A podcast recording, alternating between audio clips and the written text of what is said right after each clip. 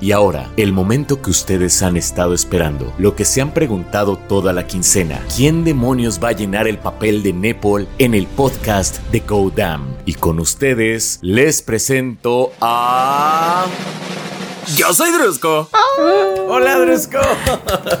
El meme se hizo realidad. No puede ser, no puede ser. Wow. Bienvenido, Drusco. Yay. Ah, estamos muy emocionadas, emocionados, emocionades Emocionadas. Emocionadas.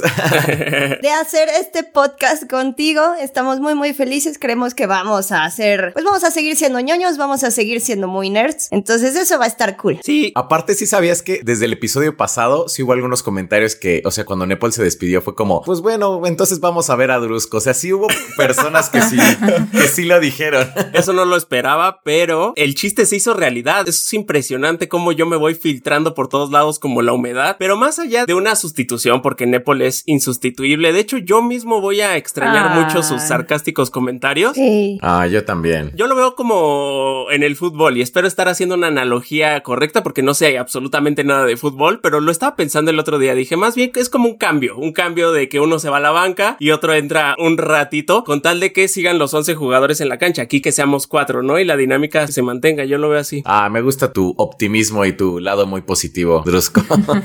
Esperemos. Sí, bien cursi con Nepal. así. Nepal, Te vamos a extrañar. así. Nepal, te voy a extrañar tu sarcasmo. Eh, bueno, como parte de tus responsabilidades, por favor, por lo menos yo no sé las demás, pero yo exijo que haya un chiste anti-Snyder en cada episodio para que yo no me sienta mal, Ajá. entonces, y que yo tenga como a quien responderle, porque Beca no los hace y los de Clara son como más crueles, son como más, Es que no son chistes. sí, solo Ella son como afirmaciones. O sea, no estoy bromeando, no, no bromeo con Snyder. Sí. Lo insulta y solo dice al final como, ah, bromi. Oigan, y además que ha sido una chulada porque cuando Beca me habló de la iniciativa Go Damn, fue como, wow, necesito prepararme. Entonces escuché varios, ya los tenía escuchados. De hecho, hay una anécdota muy chistosa que cuando conocí a Clara en persona fue muy fuerte para mí porque yo literalmente los venía escuchando. Entonces llego al cine y veo a Clara y digo, oh por Dios, se materializó. Si pasa por tu mente, pasa por tu vida. Pero lo curioso es que escuché varios antiguos, los reescuché para prepararme a esta convocatoria y es muy curioso cómo van cambiando las opiniones conforme pasa el tiempo, ¿no? De pronto Clara echándole a Zack Snyder de, oh, maldita sea, ¿por qué vas a sacar el Snyder Cut? Y ya cuando sale, bueno, no estuvo tan mal y, y cositas Bueno, así. no, no, no, no, es que se trata de ser objetivos, o sea, yo, yo, Sí, claro. o sea, no me dejo guiar por el odio, pero, o sea, es que no tiene razón de ser, no tiene razón de ser el Snyder Cut. Pero sí, sí ha habido varios plot twists en la historia de Go Damn. Los invito a que los busquen.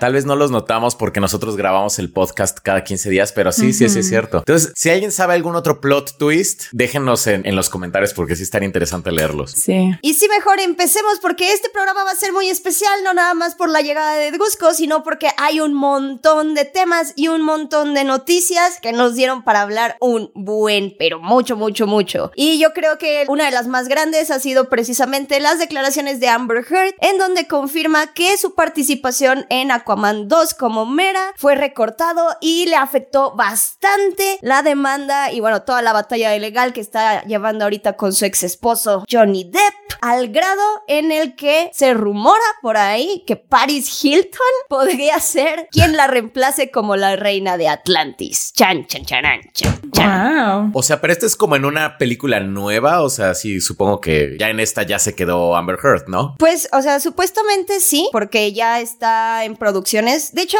el drama como de Amber Heard en Aquaman 2 es largo. Walter Hamada salió a decir hace poco que sí pensaron reemplazar a Amber Heard como Mera, pero no precisamente por la batalla legal con Depp, sino porque no se llevaba bien con Jason Momoa. Ah, ahora resulta, Ah, ahora sí. resulta. Ajá. Y Amber Heard y su agente acaban de decir justamente que después de que Johnny Depp empezó a acusarla y tal, pues Warner Bros. le había dado un guion originalmente en donde ella tenía pues una participación normal y lo que dijo es que después las discusiones se detuvieron y luego le pasaron un nuevo guion en donde su personaje ya no tenía el mismo peso peso y que incluso le habían quitado escenas de acción, lo cual está, eso está fuerte. Mera regresó a su planeta y nunca más hablaremos de ella. y se murió en el camino. Yo también, este, sí había visto por ahí hace mucho tiempo un rumor de que tal vez entraba Dolphin, como el personaje de Dolphin. O Entonces. Emilia Clark, ¿no? Como reemplazo de Mera. Bueno, ese es como de esos como fancasts, así como que cada mes yo creo que alguien en mi timeline así como acaban de reemplazar a Amber Heard por Emilia Clark y ponen como el Photoshop de Emilia Clark como Mera, pero son como de esas noticias como que nunca han sido confirmadas, o sea, es como un muy buen Photoshop, pero como que resurgen cada determinado tiempo, ¿no? Sí, como la gran fantasía, ¿no? Yo creo que. Pero también como que toda la información de Amber Heard como que siempre ha estado ahí. Esto del, del guion, creo que ya lo habíamos escuchado, ¿no? Como no- tiene unos meses ya que se había como filtrado ese rumor de que le habían disminuido el rol y que ya le iban a quitar y todo eso, pero fue como antes del juicio. Eso era rumor, pero la confirmación acaba de venir de Ujú. Amber Heard. Pero sí, se había, de hecho se rumoraba, lo que se rumoraba era que Amber Heard tiene 10 minutos en pantalla, nada más. Ajá, eso está muy fuerte. Y pues ahorita Sí. ya que dijo Amber Heard en el juicio, no, pues sí me recortaron, pues la verdad es que sí creo que vaya a ser así, como si su personaje tiene 10 minutos. Pero vos crees que la vaya a reemplazar Paris Hilton. Así ¡Eso! que, que, que reviva así la figura de Paris Hilton. Eso sería muy raro. Regresa Paris Hilton y los pantalones a, las cade- a la cadera, ¿no? A la cadera, ajá, todos como dos mileros. Creo que es la única manera que lo reemplaces así con alguien tan choqueante. Que no puedas decir nada y todo se te quede. Ajá, que de verdad la discusión sea sobre por qué decidieron elegirla a ella y no todo el peso que trae detrás. O sea, si viene Paris Hilton y canta su hitazo así de los 2000 yo ¿Cuál hitazo? ¿Tuvo un hitazo? tuvo un hitazo. O, o sí, tuvo dos. Dos hitazos. Tuvo dos. Al menos uno, pero es una canción que marca los 2000 así. Sí. No, tuvo dos. Nothing in this world y Stars Are Blind. Ah, Stars son Are Blind es como- Grandes películas. Canción. películas, música. Son grandes canciones, pero y también Heartbeat. No tengo ni idea de lo que están hablando. Yo tampoco. Tienen que escuchar a Paris Hilton. ¿Qué les pasa? Tuvo dos temazos. Sí, ¿dónde está su cultura dos milera? Yo conozco un tema de ella, así como un tema clásico, pero es un cover de Rod Stewart, la de Do You Think I'm Sexy. Fue la única canción que Ah. escuché de Paris Hilton. No, es que sí sacó como todo un disco en los 2000 o así. Y tuvo dos hitazos así como de. Sí, es que además eran muy pegajosas. Y me acuerdo mucho que yo las escuchaba mucho. Al menos una de ellas. Era como. Y me acuerdo mucho que yo creo que jodía tanto con Paris Hilton. O sea, no de que me gustara, sino de que me parecía muy impresionante que fuera tan famosa y que fuera tan así como, no sé, rara. Que me acuerdo que un día mi papá viajó no sé a dónde y me trajo un perfume de Paris Hilton. Y ahí lo tengo todavía. así como, tengo el perfume de Paris Hilton. Wow, ahora, ahora entendemos quién inició estos rumores. Creo que ya, Ya vimos quién es la fuente de todo esto. A cadena de oración y manifesting. Clara, sí, en, en Reddit. Arroba no soy Clara Badela. A mí Paris Hilton me lo arruinó South Park con el episodio de Tonta Pulta Malcriada, que yo conocí a Paris Hilton por ese episodio, porque, o sea, es que realmente, o sea, sus escándalos, Ajá. la figura que tenía en los 2000 de una heredera loca que se dedicaba a hacer tonterías, pero no, resulta que era súper lista y era súper empresaria y tiene un montón de emporios que puso ella sola con el dinero de su familia, pero pues ella sola lo administra. Sí, sí, sí. Ella sola empezando desde abajo con el dinero de su familia, pero... Pero bueno. Sí, pero también abusaba mucho como de esta visión de la rubia tonta, ¿no? O sea, Sí. ah, pero muchísimo. Y, y a mí me da mucha risa los memes, así como de Stop being poor. ya no seas pobre. Y así como todos sus memes. Pero la verdad no la imagino como Mera, no lo creo. O sea, sí sería muy shock. No lo imagino como nada que no sea Paris Hilton, la verdad. Ándale. Oigan, pero ¿no están ustedes un poquito fastidiados como con lo de las noticias de Johnny Depp y Amber Heard? O sea, por ejemplo, los posts así en Facebook, así los... Ay. Los odio ya, o sea, los odio porque como que en todos los posts salen así como Johnny Depp así como en pose triunfadora. Ajá. Y es como, ah, acaban de cachar otra vez a Amber Heard cuando, o sea, yo no he visto real, o sea, no he seguido como pues, los videos reales reales del caso, solamente la interpretación de las personas cerca del caso que regularmente está muy sesgada. Y siempre es así como Johnny Depp, como si fuera como un santo casi casi. Ajá. Y sí, eso está como, sí me, ya me fastidió la verdad, porque seguramente ambos vivieron una relación así como súper tóxica de ambos lados, súper tormentosa de ambos lados, o sea, porque sí, o sea, Johnny Depp tampoco es como que no consumiera un chingo de drogas si estuviera. Sí, claro. Sí, entonces sí, ya, ya me, ya me fastidió un poco a mí eso. Sí, porque aparte sería súper inocente pensar que los dos no hicieron cosas malas. O sea, no estoy diciendo que todo Claro. lo que dice Amber realmente lo hizo Johnny o todo lo que hizo, dice Johnny realmente lo hizo Amber, pero en una relación de cualquier tipo, cuando hay problemas, ambas partes hacen cosas malas. O sea, no seamos ingenuos, pero creo que ya mediáticamente ella ya perdió, ya perdió completamente, ¿no? Porque Sí. Sí, durísimo. No, por supuesto. Pero es que también Johnny Depp, o sea, sí, sí está como surgiendo mucho de su carrera tan larga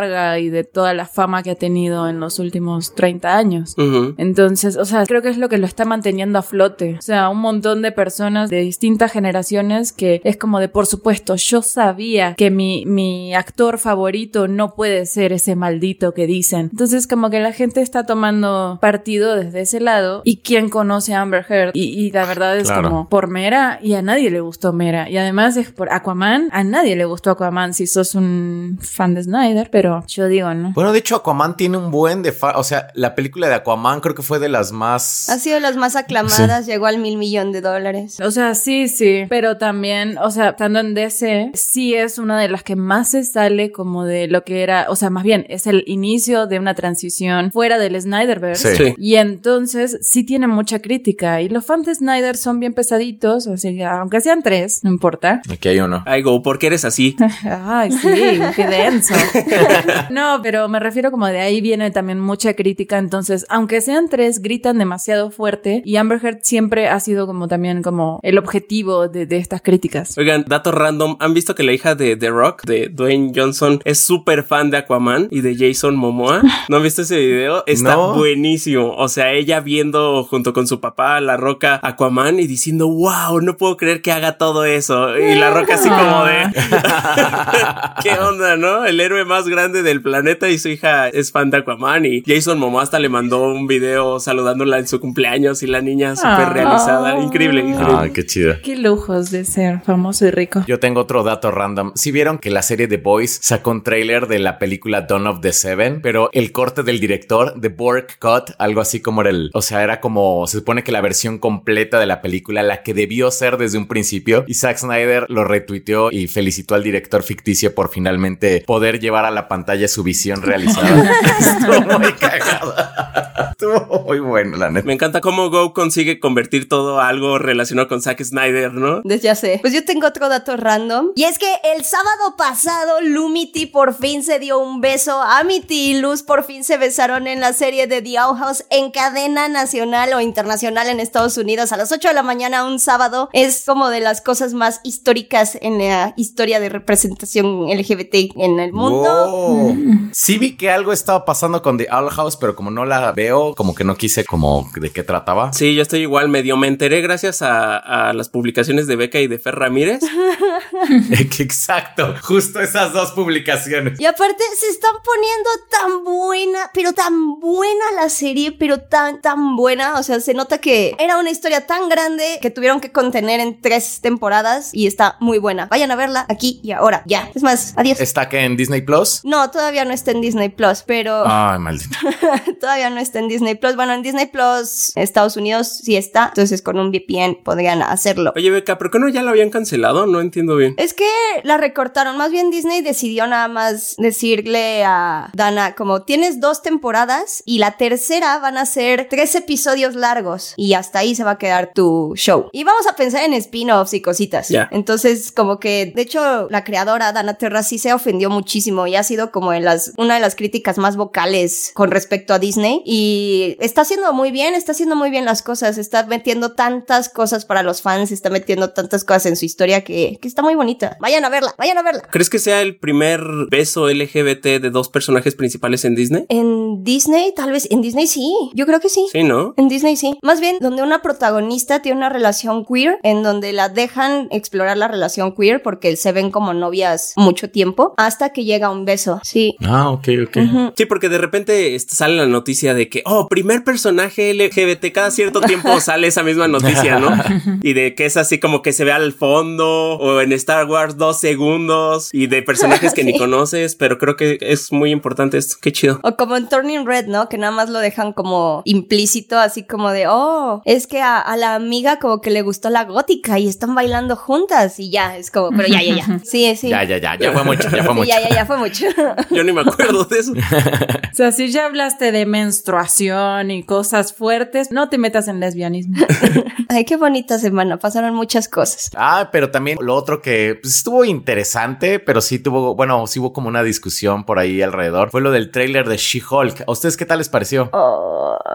Ay, se ve feo, se ve feo. Pero, o sea, fuera de los efectos especiales y todo, a mí el tono de la serie, como esta comedia de la treintañera en sí, te- a mí no me gustó mucho, la verdad. Se me hizo como basicón, raro, pero no sé, yo sí siento que en general, no, She-Hulk no va a ser para mí y me emocionaba mucho. Sí, a mí tampoco me gusta que manejen el tema como tan cliché, porque creo que es un problema que ya tenía She-Hulk en los cómics. O sea, que era el problema de. En realidad es como una versión sexy de Hulk y nunca fue. O bueno, no la ponían como tan loca, ni tan. ¡Oh, aplasta! oh", sino que siempre ha sido como de. Uh, es que era una abogada y ahora es una. Aplasta, pero ese eras tu cliente, She-Hulk, por Dios. Lo estabas defendiendo.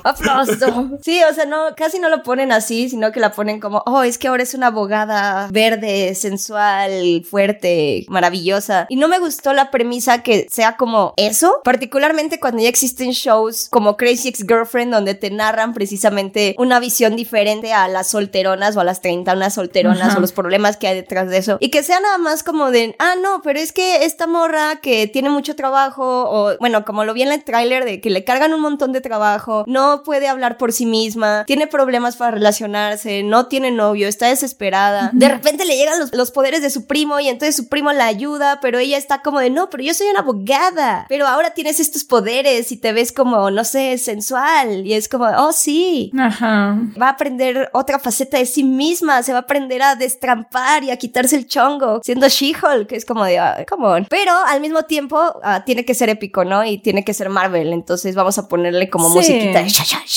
Pero a la vez siento como que, o sea, como que sí le, le están hablando a otro público, como que necesitaban después de Black Widow, como el personaje este sensual. O sea, porque, ¿qué más mujeres? O sea, la otra, eh, Elizabeth Olsen Wanda, pues Es ya es la mala, es hermosa, lo que vos quieras, pero, o sea, las otras mujeres, eh, Capitana Marvel no es atractiva para los hombres, porque es demasiado fuerte e independiente, la Wow. critican mucho, entonces necesitan como... Discrepa.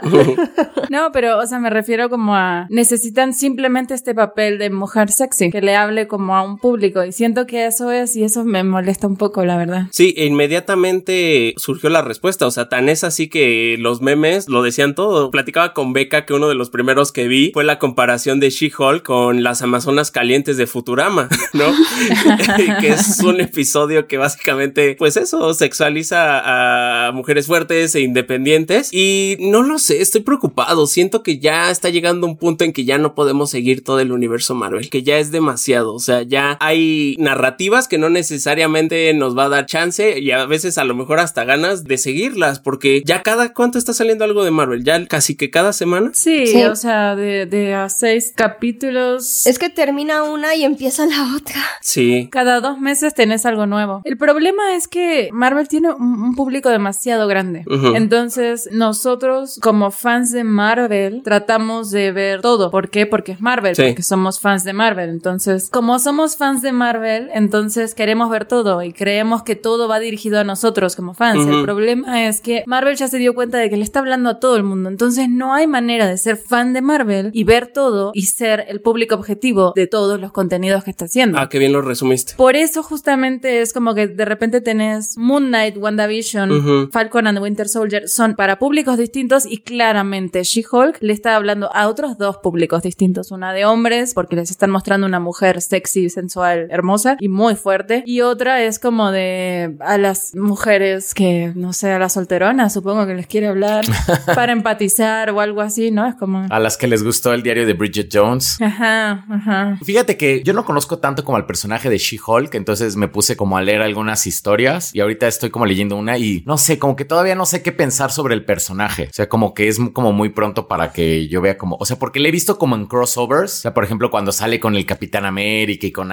Iron Man y todo esto, pero no había leído como historias de She-Hulk, así como específicamente de She-Hulk. Y ahorita en la primera que leí es como, resulta que ella como que lleva como a chicos random como a la mansión de los Avengers y de repente pues ya el capitán así como, oye Jennifer, pues ya la neta, pues traes uno diferente todos los días, ¿no? Este, y la neta no limpias bien aquí, te estás comiendo todo lo de la nevera y todo, y pues ya Jarvis ya estás como hasta la madre y pues, y la corre básicamente de la mansión de los Avengers, el Capitán América. Dice, me estás corriendo de los Avengers. No, no, no, no, no, no, no, eres una miembro muy, muy querida del, del grupo, solamente ya no queremos que vivas aquí, pero como que todavía es como muy pronto como para saber si, o sea, como que todavía no le agarro como la onda, no sé cómo por dónde va todavía. Pero esas son como si, si historias más nuevas, ¿no? Sí, esto es más nuevo, sí. Yo recuerdo que me metí un poquito con She-Hulk después de Civil War porque me dio mucha risa que She-Hulk tuviera que defender a Penance o bueno a Cannonball, el que inicia todo el problema en Civil War en los cómics. Entonces esa sí me gustó y empecé a buscar de su personaje. Y hay unas historias que están muy chidas, pero casi todas son con respecto a ella teniendo que defender, no sé, al hijo de Doctor Doom de ser eh, extraditado, por ejemplo. Pero él sí es malo, pues es el hijo de Doctor Doom. Entonces, como que de repente Beca, tener... no juzgues a los hijos por los pecados de sus padres, ¿eh? Por favor. Ahí. Cuidado ahí. Muy mal ahí, Beca, muy mal, sí. Muy mala ahí. Pero no, en ese caso sí seguía el negocio familiar de Doctor Doom.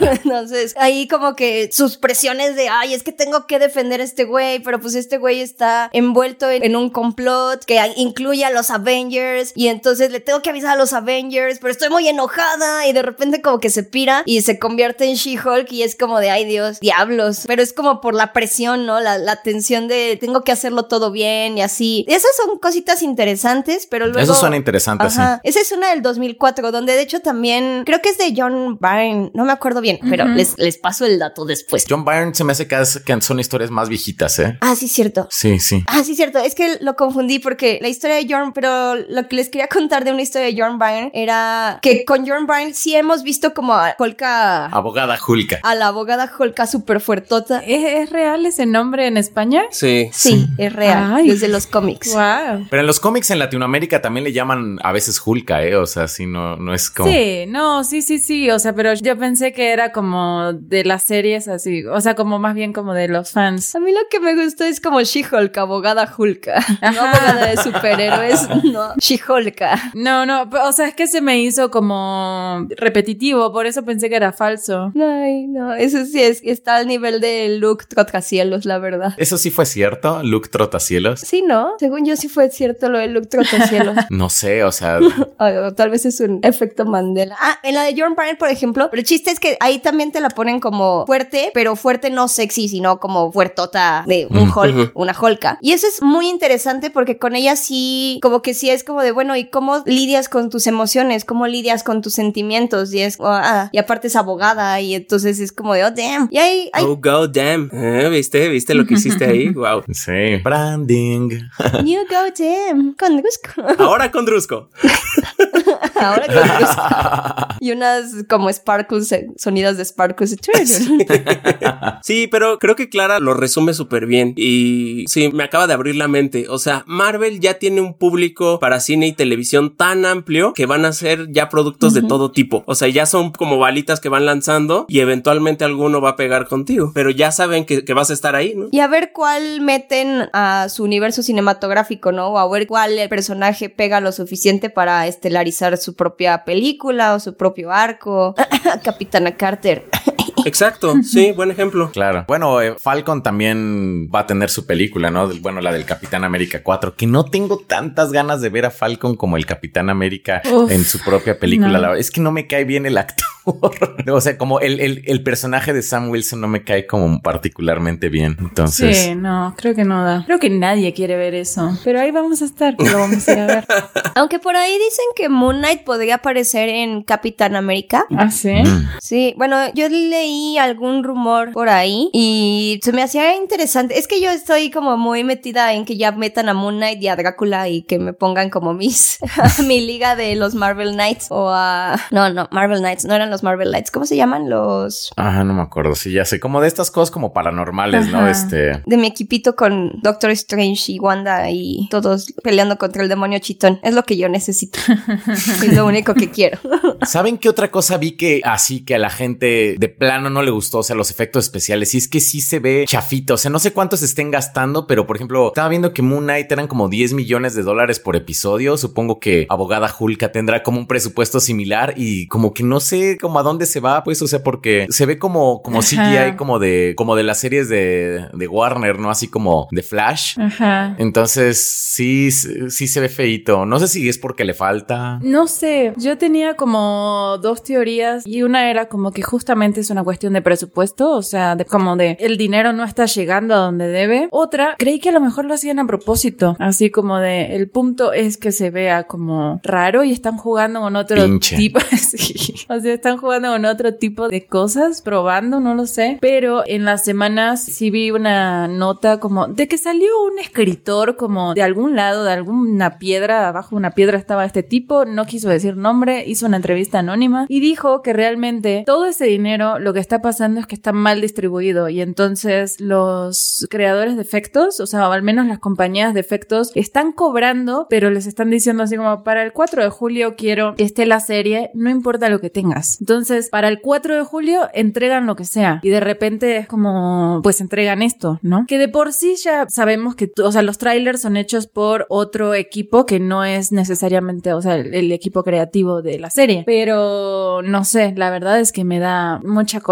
No sé qué vayamos a ver. No sé si lo vayan a terminar, no sé si lo vayamos a ver completo, no sé si, o sea, porque en teoría eso ya está, ¿no? Pues, o sea, por ejemplo, yo me acuerdo cuando vi Mandalorian, que sí dije, sí, sí se ve muy bien. O sea, me acuerdo que sí dije, ah, mira, como que sí se nota como el presupuesto. Y con WandaVision también me acuerdo que, por ejemplo, el capítulo final, que tenía como una onda como muy universo cinematográfico Marvel, pues yo lo vi muy bien. O sea, yo no vi así como, ah, ese se ve medio chafita, así como en Moon Knight, como esa primera persecución, la del primer capítulo, que se ve como la pantalla verde completamente como ahí atrás. Entonces, no sé si a lo mejor, como tú dices, a lo mejor como les están dando menos tiempo y es como lo que, pues es que ya son tan seguido que, pues, y a lo mejor están contratando como las mismas compañías y pues a lo mejor eso hace que la calidad sea menor. No sé, supongo que es algo así. Ah, es que yo sí creo que es un tema de la cantidad de series que hay y también las pocas prestaciones y los pocos buenos acuerdos laborales que tienen, especialmente ahorita después de la pandemia. O sea, desde la pandemia se han estado peleando y quejando un montón de artistas de VFX y de efectos especiales de que les cargan un montón la mano y de que siguen trabajando y de que están trabajando en sus casas para sacar las cosas y que con todo lo que ha pasado con el COVID, la pandemia, los ah, recortes presupuestales, las cancelaciones, las suspensiones y eh, todas esas como giros de agenda y que se han tenido que retrasar producciones y demás, ellos han terminado siendo también de las partes más afectadas, tanto como en los tiempos, ¿no? Porque pues al final es, bueno, pues ya tenemos grabado esto, pues necesitamos que ya pase por efectos especiales lo más rápido posible porque ya nos retrasamos un año y nuestros tiempos estamos perdiendo muchísimo dinero y pues ya sal, sal, sal, sal, sal. Entonces también me imagino que todo eso debe afectar muchísimo el proceso. Sí. No, y lo que llama la atención más allá del motivo del por qué se ven los efectos así, particularmente el de su cara, es el hecho de que una empresa como Disney debe de tener cientos de filtros para sacar un avance. Y alguien se tuvo que haber dado cuenta, si no es que todos, de lo mal que se veía, pero genuinamente no les importó del todo y aún así lo sacaron, ¿no? pex.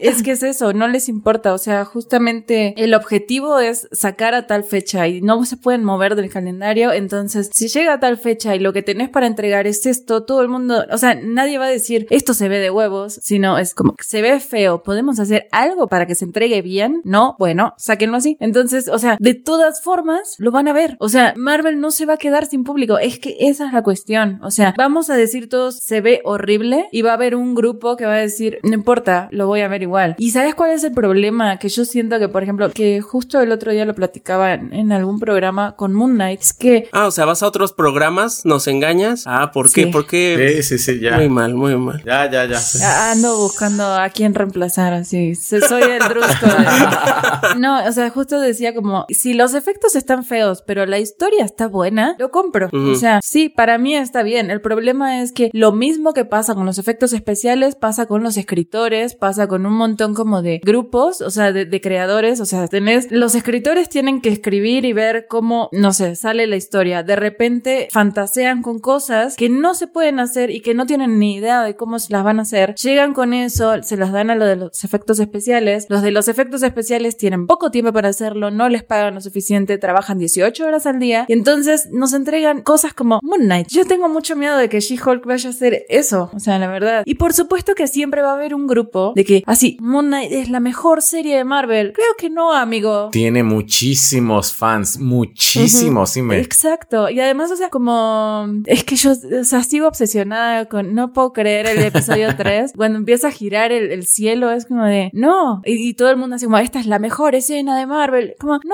se ve culera, solamente se ve bien porque está oscura. No tiene ningún sentido. No, eso es una mala escritura, eso es unos malos efectos, eso está todo mal. Y yo entiendo de que, ok, si no te pagan y demás, pues está bien, pero Marvel tiene que hacer algo al respecto. O sea, esto, esto no puede seguir así. De hecho, en el cine también les pasa a veces, ¿eh? O sea, por ejemplo, particularmente en la de Doctor Strange, el ojo que le sale. Uh, sí. A ese se ve chafísima ese ojo. Pero, por ejemplo, también tiene rato. Me acuerdo que cuando fui a ver la película de Civil War, me acuerdo que la primera escena, esa donde sale como el halcón, bueno, que es un robot aquí de, de Falcon y todo eso, yo lo veía y decía, se ve medio chafa, ¿no? sé, como que sí hay como varias producciones de Marvel en las que, pues es una película de muchísimo presupuesto, su- supuestamente súper planeada, y sí como que hay cositas que les fallan, al contrario de otras películas que sí se toman como, pues bueno, como el tiempo de hacer algo como con efectos como más prácticos. Hay algunas cosas de la película de Jurassic Park, la primera, o sea, no todo, pero hay algunas cosas de esa primera película de Jurassic Park que todavía se ven muy bien, porque realmente era como un animatrónico, como de un Ajá. dinosaurio gigante, lo que se estaba viendo, sí. Entonces, Es que está muy fuerte, o sea, justo relacionado con el tema de los efectos especiales, de que las películas de Marvel ya no, no tengan chance de envejecer bien. O sea, hay películas Mm. de, de la primera fase de Marvel que envejecen bien,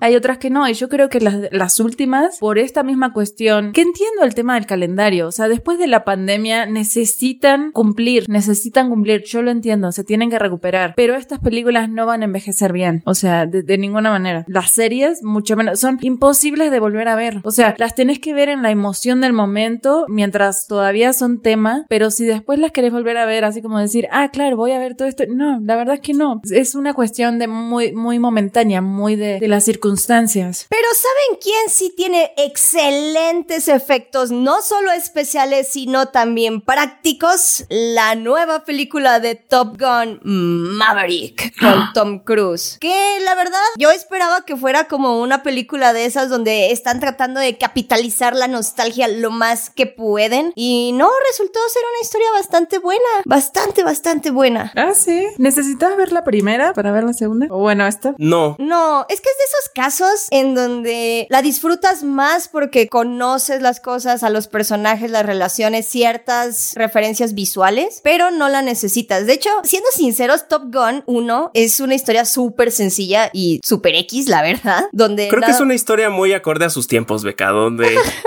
es el, el guapo que se liga a la más guapa y que resulta el mejor de... El mejor piloto del mundo Sí. que vence a los rusos. porque es guapo, ¿no? Sí, exacto, exacto, porque es guapo y carismático. Y está aceitoso en el mar jugando voleibol. O sea, es que es para reírte. Ok. ¿Recuerdas detalles muy específicos de... Ah, Sí, sí. Qué bueno que el podcast no es en video porque si hubieran visto la cara de Beca en este momento fue, fue algo raro. Como la de, ay, la, la protagonista de Red, ¿cómo se llama cuando está haciendo sus dibujos? No, es que hay dos cosas que definen a Top Gun y es la propaganda americana, la propaganda gringa y el homoerotismo. Es lo que define a esa película. Y de hecho, ¿Y que esta segunda no es homoerótica? no, no tanto, es mucho sí, más de hecho, seria. no, yo creo que hasta más, ¿Cómo ¿no? crees? ¿Más que la primera? Ah, sí, hay una escena ahí de voleibol, Beca, no sé si te acuerdas, ahí que dices, ok, No. es un taco de ojo. O sea, sí tiene, la película sí tiene su taco de ojo. Ah, la primera Top Gun 1 sí. O sea, la primera es. No, esta también. Ay, Acuérdate, Beca, no, no sé qué estabas haciendo en ese momento en la sala.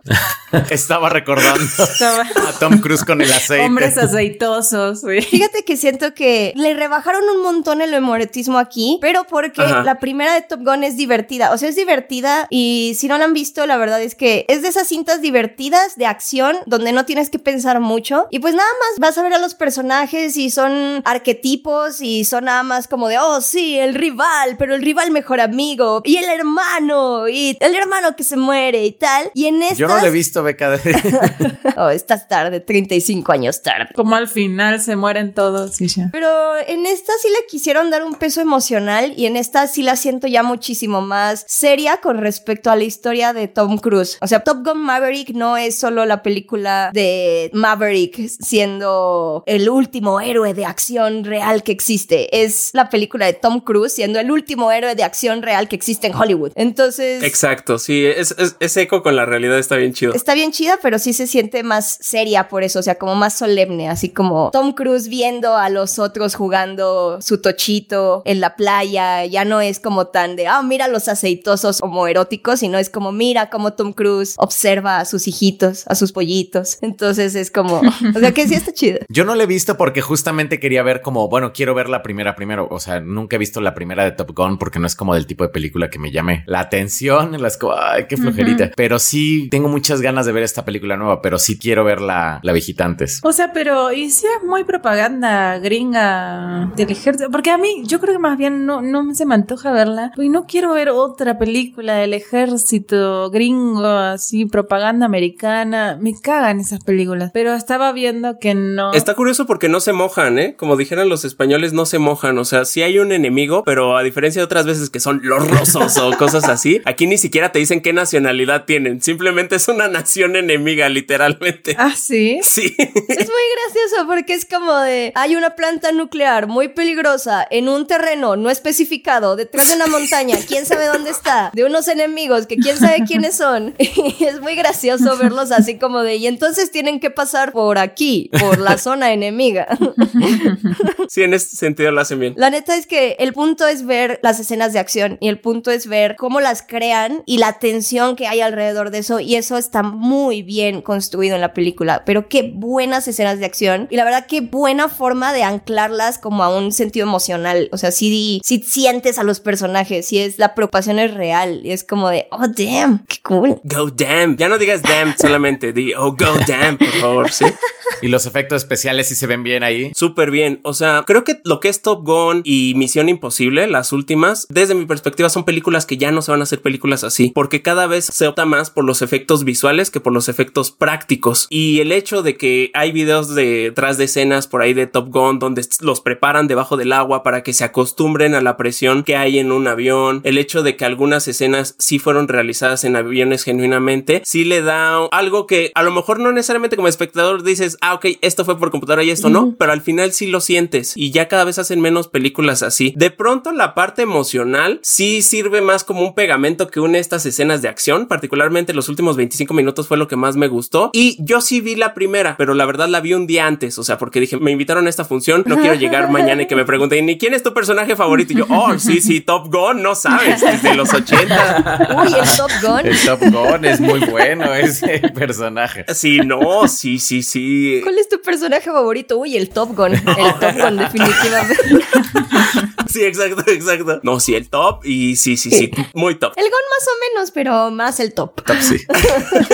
Y no quería llegar así, ¿no? Entonces la vi literalmente un día antes, me gustó, o sea, sobre todo cuando la entiendes en una película de su época, que dices, ok, es el clásico héroe, el chico que se queda con la chica, el que resalta en todo, yo quisiera ser ese camarada y ya me gustó. Y curiosamente, aun cuando vi la otra película un día antes, literalmente, la nueva consiguió hacerme sentir nostalgia por la viejita. Dije, sí, estuvo muy, muy chistoso y está súper estructurada para que no haya necesidad de que hayas visto la primera. Sí se disfruta más si ves la primera porque dices, ah, esto aquí se repite muy bien, pero creo que sí es una película que vale la pena en el cine, vale la pena el sonido, los efectos visuales. Sí, sí es un buen blockbuster. ¿Saben si está en alguna plataforma de streaming la primera? Sí, en Star Plus. Ah, Star Plus. ¿Quién tiene Star Plus? Ah, carajo. Ahorita se los paso, hombre, no pasa nada. Ah, Drusco, te amamos. De hecho, Star Plus sí está teniendo cositas nuevas, interesantes. Interesantilla. Sí. Pero me ofende tener que pagar un paquete de Star Plus, Disney Plus. Sí. Y tienes los Simpson, ¿cómo no tienen ahí? Tienen los Simpson y Futurama. Ah. Estuve toda la semana como buscando cositas que quería ver, porque dije, o sea, ya estoy terminando una serie que estaba empezando a ver y siempre tengo como mi serie que estoy viendo que es nueva y la serie que reveo, ¿no? Y todo lo que quería ver está, lo pasaron a Star Plus. Eso es una señal de la vida clara de que ya tienes que contratar Star Plus. Exacto, ya sé. Ah, porque además descubrí que los X-Files, que los estaba viendo en Amazon, ya están en Star Plus también. Y yo sé, carajo. no. Compartan cuentas. Ahora que les comparta la mía y van a ver el perfil de Chucho Calderón, el de Jesús Chavarría. O sea, solamente así se puede, amigos. ¿Me estás diciendo que los grandes influencers comparten cuentas?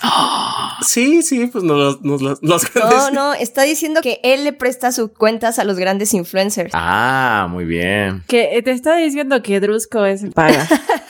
¿Y qué busca de lo que paga? es el sugar de los grandes influencers. Eh, no, técnicamente tampoco la pagué, pero miren, lo importante es que ya vamos a tener todos Star Plus, ¿no? Lo importante es que van a tener Star Plus. ¿Quieren Star Plus o no? Sin preguntas, está bien, lo tomo. En fin, pues sí, recomendada para ver en el cine. ¿Saben a mí que me gustó también de Top Gun? Que no es necesariamente las típicas escenas de acción en donde Tom Cruise hace todo. O sea, sí deja... Corriendo. Ah, sí. Donde sale corriendo así... ¡oh! Y salta a un acantilado. Ajá, sino que con el personaje de Miles Teller sí le dan una dinámica muy especial y sí es como las escenas de acción que estelariza Tom Cruise como que tienen una perspectiva diferente porque está Miles Teller ahí. Entonces, eso está bastante chido. Creo que sí me sí me gustó, me gustó mucho eso. Sencilla, tranquila, pero una gran propaganda americana y aparte no, o sea, no sé, es que Tom Cruise también me Sí, bueno, yo creo que todo el mundo se imagina eso. No es como si vas a ver una película de G.I. Joe. Tiene un poco de propaganda americana. Pues Sí, sí, es de esas que tienes que ver así. Y también Tom Cruise, o sea, no sé cuánta gente le gritó para lograr lo que tuvo que lograr aquí en Top Gun, pero la verdad sí está muy bueno. Sí, es que además eh, a principios de la pandemia fue todo noticia, ¿no? Eh, la grabación de esta película. Con Misión Imposible. sí fue Misión Imposible. Ah. Lo del cubrebocas. Ajá, lo del cubrebocas, lo de despedir a los a, la- a miembros del staff que estuvieron contagiados, gritarles, humillarlos. Ah, que les gritaba un Sí. montón. Sí, eso me acuerdo de que fue muy noticia. Pues es que ya, ya está viejito el señor, o sea, sí. Sí, ya es Tom Cruise. Ajá. Estoy haciendo mi legado aquí. Pero pues ya como conforme pasa la edad. Sí, pero está más en forma que nosotros. No, sí, claro, ¿no? Pero conforme más pasan los años, como que las personas se vuelven menos tolerantes, ¿no? Ya como que es como... Y cuando eres Tom Cruise y tienes tanto dinero y eres tan genial. Ya le grita a la nube Tom Cruise. ¿Qué se sentirá que te regañe Tom Cruise? Qué miedo. Se debe sentir feo, ajá. me A mí sí me daría miedo. O sea, feo, pero un honor. O sea, es feo, pero. No, no sé, no sé. Yo, yo creo que la gente como que trata de hacer todo lo correcto alrededor de Tom Cruise y es como de... Sí, yo también lo preferiría, así como Tom Cruise me mentó la madre. Claro. Que te regaña así una personita como de un metro y medio. Yo sí lo presumiría, sí sería Sí, como de sí. Tom Cruise me mentó la madre y estamos del mismo tamaño. Cruz me vio a los ojos y, y me lamentó. Esperemos que no llegue como a tal grado como Alfredo Adame, ¿no? O sea, sino que ya se quede como en este nivel Tom Cruise y que no llegue a estar. que no se tire más, es como a lo loquito. Otra cosa que salió en esta quincena fue el nuevo podcast de Batman Unburied, que aquí en México se llamó Batman Desenterrado. Es que es una producción de Spotify. ¿Sí, sí es de Spotify? Sí, ¿verdad? Sí, sí es de Spotify. Y el guion es de David S. Goyer. Que podrían patrocinarnos, ¿no? O sea, ahí vi. Sí, podrían patrocinarnos ya que estamos. Ahí vi varias campañas activas. Spotify, llámanos. Me llamó mucho la atención que no sé si pasa en todos los podcasts, no, no soy mucho a escuchar podcasts. Ah, sí. sí, Curiosamente, pero aparecen como anuncios Sí. en determinados puntos específicos de, o sea, entiendo que también es producto de Spotify, ¿no? Pero no sé si a ustedes les pasa como que de repente está anuncio de Lego, pero es como un clip Yo aparte. nunca lo había visto. Digo, escuchado nunca. Y sí. Escuchado algo así, ¿no? Y se me hizo muy raro, o sea, porque además es como, estás escuchando y te dice como episodio uno de este Batman desenterrado tal cosa, de repente empieza la promoción de Lego y cuando ves, estás escuchando... Con los nuevos sets de Lego Batman. Es como- Exacto. Ese me hizo muy cagado. El hombre de las mil voces, Go. ¿no? Es que en todos los, en todos los episodios tiene que salir algo. Y no había visto eso. Yo quiero eso para este podcast. Sí. ¿Por qué nosotros no tenemos anuncios? Lego Batman, ya sabes, aquí, este, aquí está tu casa. Ajá. Este, si quieres, hablamos bien de algo. Si ah, no. Fuera de broma, ¿les gustó el, el podcast, el de Batman? ¿Les gustó la historia? La historia, sí, creo que sí. No, a mí no, a mí se me hizo ¿No? como medio genérica. O sea, no, no me parece que tuviera como una propuesta más allá de, oh, miren, Batman mexicano. Luego, como que las entonaciones están medio raras y las adaptaciones de los acertijos estaban como medio me. No sé, como que, I don't know. Yo, por ejemplo, a mí la historia sí me gustó porque creo que comenzaron con algo que no había yo como visto. O sea, por ejemplo, o sea, sí, sí me daba como un poquito como de flojerita escucharlo al principio. Dije, bueno, va a ser como una historia de Batman, pero en la cual no estoy viendo a Batman, sino lo estoy escuchando y así. Pero de repente comienzan con el doctor Bruno Díaz, el patólogo Bruno Díaz, que tiene como, o sea, porque ese es el primer capítulo, que tiene vivos a Tomás y a Marta Díaz. Entonces, como que se me hizo interesante como comenzar una historia de Batman con algo completamente diferente. Eso me gustó mucho. Sí. Hay muchas cosas, por ejemplo, como lo que dicen como de las adaptaciones, como a los diálogos, que sí me sacan muchísimo como del mood, porque de repente dicen como ciertos modismos como regionales y un montón de groserías, pero se siente como muy forzado, ¿no? O sea, es como, Ay, como, sí. como, ay, ¿qué pinches quieres? Pero se nota como, no sé, se nota raro, o sea, está, está raro, ¿no? Está como, Sí, a mí me pasó que, o sea, al principio dije, bueno, sí, sí puedo con esto, con Bruno Díaz, Marta, o sea, está raro. El problema creo que fueron como las mujeres, como que no, no pude, creo que como que lo llevaban un extremo, o sea, Montoya es como exageradamente, o sea, como que se nota que la están tratando, o sea, que actúa como de menos. Cuando sale Bárbara, no, ay no, Bárbara Gordon, o sea, me molestó mucho, tuve que parar en un momento porque me molestó mucho que la estaba odiando. Era muy fresa, así sonaba como como White Sican.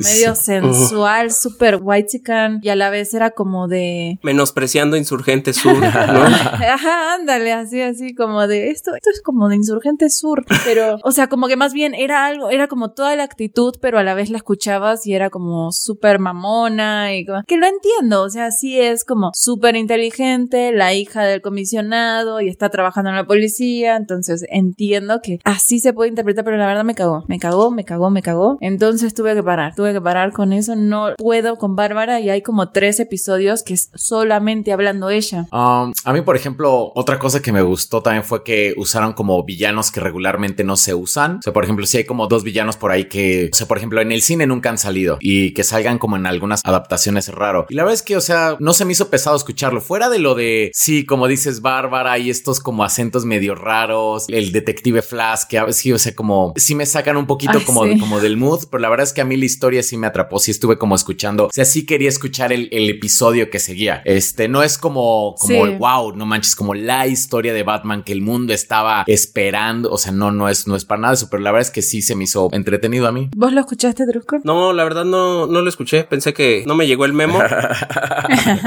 de que teníamos que escuchar eso y no lo escuché. O sea, creo que vale la pena si te gusta como Batman y así, pero, o sea, te vas a dar cuenta creo que en el primer episodio, o sea, son muy cortitos, son como, todavía no terminan, ¿no? O sea, ¿cuántos episodios van a ser? No sé. Ah, no sé cuántos episodios vayan a ser. Yo voy en el 6, que creo que ya fue el último que salió. ¿Qué es lo que Sí. salió hasta el momento? Ajá. Pero son como todos episodios de media hora. O sea, tal vez, sí, como media hora porque se pasan los créditos, son como cinco minutos, ¿no? De créditos, casi, casi. Sí, porque mencionan así como a todas las personas involucradas en el proceso, desde la grabación, la postproducción, y sí, sí, entre, así como y entre todas esas personas nadie se preocupó porque esto sonaba como, como raro, así como. Sí. Ajá. Es que además, o sea, parece como si fuera la primera vez que dicen mierda. Como, dude, o sea, se ve que nunca en tu vida usaste la palabra pinche, jamás llamaste güey a un tipo. O sea, se nota, se, se escucha, como se hasta incómodos como diciendo todas esas palabras. Pero fuera de eso, creo que la historia está como bien y está como curioso, que es algo distinto, como una radionovela que no estamos acostumbrados a eso. Y me gusta como el hecho como de sea Bruno Díaz, Tomás Díaz y todos así. Ah, sí, ese fue un gran detalle, la verdad. Que respetaran Ajá. sus nombres originales en español. Ricardo Tapia. Ajá. Me encanta.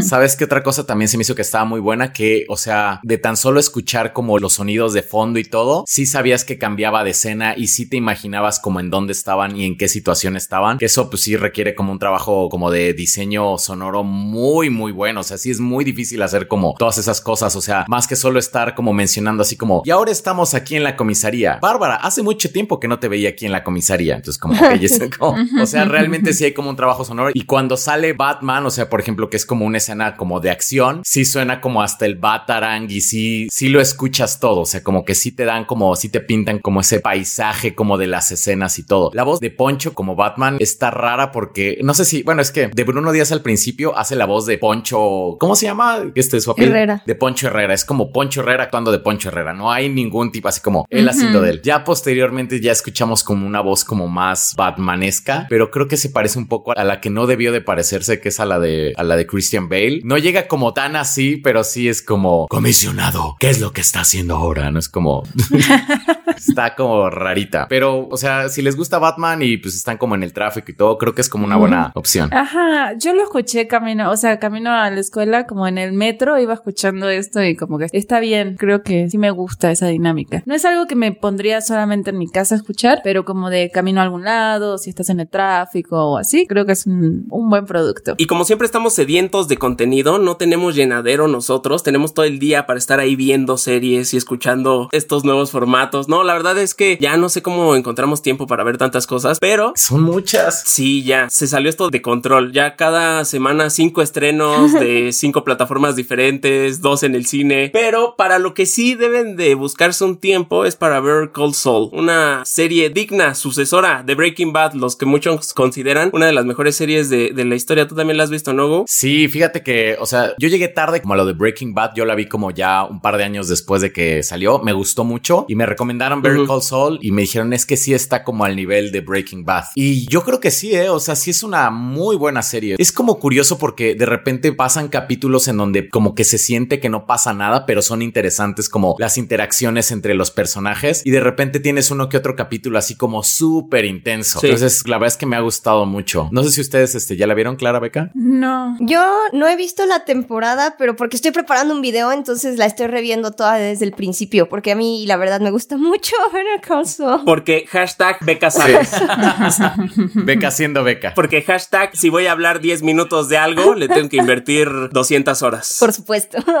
entonces voy terminando la primera temporada de nuevo. Qué buena es. Ya quiero ver ese video porque sí puedes hacer un análisis bien interesante. O sea, como bien dijo Go, a diferencia de Breaking Bad, que es una serie que siempre al final te dejaba con un rush, con este sentimiento de necesito ver el siguiente para ver si se muere, para ver de cómo saldrán de esta Jesse Pickman y Heisenberg. No, esta es distinta. Esta es como más introspectiva. Es precisamente la transformación durante cinco años de un abogado mediocre a un excelente abogado, pero del mal, ¿no? Y el hecho de que hay episodios donde, como dijo Go, se siente que no pasa nada, pero al final en el trasfondo pasan tantas cosas. Inclusive por ahí busquen una escena de un camión de, de paletas que precisamente hablan los realizadores de que así tienen que ser los VFX, los efectos visuales, que no se noten, que la gente no sepa siquiera que están ahí. Eso en términos técnicos, pero en términos de narrativa, me llama mucho la atención Go. El otro día escuchando una entrevista de Tony Dalton, que él decía que para realizarlo es como una historia viva, o sea que cuando llega su personaje, fue hasta que lo vieron en pantalla cómo se, si se rifaba o no Tony Dalton, que a partir de ahí empiezan a construir la narrativa de ese personaje, que está cañón, ¿no? Sí, sí, sí. O sea, porque pareciera que está todo perfectamente hilado y dice no, ellos ven cómo funciona ese personaje y a partir de ahí le dan importancia o no. De hecho, ¿sabes que estaba viendo curiosamente? Que el personaje de Mike, que solamente en Breaking Bad que iba a aparecer como un capítulo, o sea, de hecho iba a ser alguien más quien iba a ser como la primera escena de Mike, pero pues metieron ese personaje y les gustó y desarrollaron y bueno, Mike ahorita es como de los protagonistas de Better Call Saul. Y por ejemplo, algo que me gusta mucho como de este universo de, eh, se llama Vince Gillian, Vince Gillian, me parece. Gilligan o Gillian, no me acuerdo. Bueno, Vince,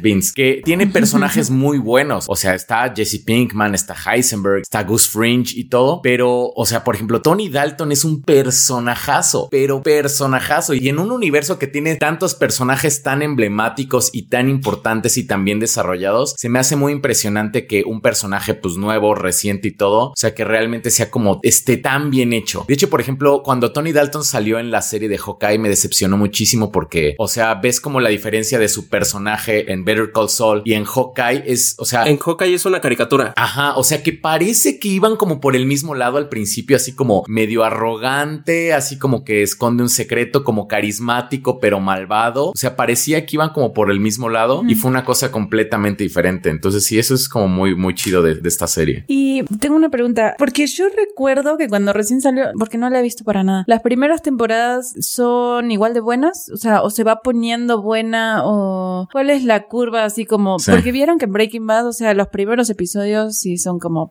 pesaditos y hasta que le agarras el hilo. Y en esta, o sea, porque me acuerdo mucho que alguien me dijo así como, está aburridona y hay cosas malas y no sé qué, y de repente es como de, hay un punto en el que la serie se dispara y es una maravilla. Entonces, no sé si, si es así como desde el inicio, ¿no? Creo que funciona un poco igual que Breaking Bad porque sí va medio lenta. O sea, la transición de Saúl sí es poco a poco, pero en las primeras temporadas tienes grandes cameos Mm. y tienes también un montón como de referencias y detalles de Breaking Bad. Entonces, como que de ahí van construyendo cada vez una historia más grande y eso está, creo que siempre ha estado chido, la verdad. Sí. Creo que la primera temporada puede ser un poco más lenta, pero lenta. O sea, solo lenta en lo que te posicionan a, lo que te quieren vender a Saúl como este abogado mediocre que no le salen bien los juicios, que no le salen bien las estafas, que no le salen bien como nada. Y ya después va como aprendiéndolo y lo va, lo va tomando. Entonces eso está bien, está padre. Y sus problemas con su papá me gustan mucho. O sea, sí te atrapa. O sea, creo que no tienes que ser con una persona como tan clavada con el universo de Breaking Bad para que la disfrutes. Por ejemplo, se la recomendé yo a mis papás y ellos son más como de películas así como de acción, tipo Top Gun y así. O sea, no les gusta nada como particularmente como introspectivo, como que les da como más flojerita, pero están clavadísimos con Better Call Saul. Sí están así como, oye, hijo, ¿ya viste el nuevo capítulo? Y por ejemplo, esta última temporada tiene un episodio buenísimo, pero así, buenísimo, buenísimo, top, top, top. No voy a decir como este de qué trata, pero sí, creo que es el, es el episodio 3. Tiene que ver con otro personaje muy chido que este sí es como nuevo, que se llama Nacho. Oh, Entonces sí. él, él es como el, como el protagonista, Mm. bueno, el como esta parte de la historia gira en torno a él. Y sí, la verdad es que sí está muy, muy recomendable. Sí, y que además me sorprende, Go, que es de las pocas precuelas donde es genuinamente interesante ver a personajes cuyo destino ya conoces. Ah, cierto. Sí, sí, Sí. sí. Muy cierto, sí. Entonces, eso está cañón. Y creo que en ese sentido va estos comentarios que le hicieron a Clara, que yo también he escuchado de ver Cold Soul, como que me da flojera. Porque insisto, no tiene este rush, ¿no? Esta emoción de ah, sí, ya estamos cocinando meta. No, no, aquí es un poquito más introspectivo de la deconstrucción de este personaje. De dices, pero es que en qué momento, Eh, de verdad, o sea, empiezas a ver la serie y, en qué momento este se va a convertir en, en Saul Goodman y que lo hacen tan bien durante cinco temporadas que ya ahorita a unos cuantos episodios, yo creo que faltan como 10 episodios, ya, ya hace completamente sentido que ese abogado mediocre del lado bueno se convierte en un abogado extraordinario del lado del mal. Sí, sí, sí. Ah, Kim Wexler también es otro personajazo. Kim, sí, Oh, sí, sí. sí, sí, sí, muy, muy bueno. Que tengo muchas ganas de saber qué pasó. O sea, porque como dice Drusco, de muchos de los personajes ya conoces como el final. O sea, porque sale Gus Fringe, sale en esta precuela. Gus Fringe, pues bueno, salió como Breaking Bad. Ya vimos dónde termina. Eh, Mike también. Saul Goodman también. Pero hay algunos personajes que no sabemos qué ocurrió con ellos. Como Kim, ¿no? Que es como un personaje muy fuerte aquí en Better Call Saul. Y en Breaking Bad no se hace pero ni mención de ella. Entonces, no, o sea, se fue a otro lugar, se murió, se regresó a su planeta. No sabemos, ¿no? Entonces está, está muy interesante.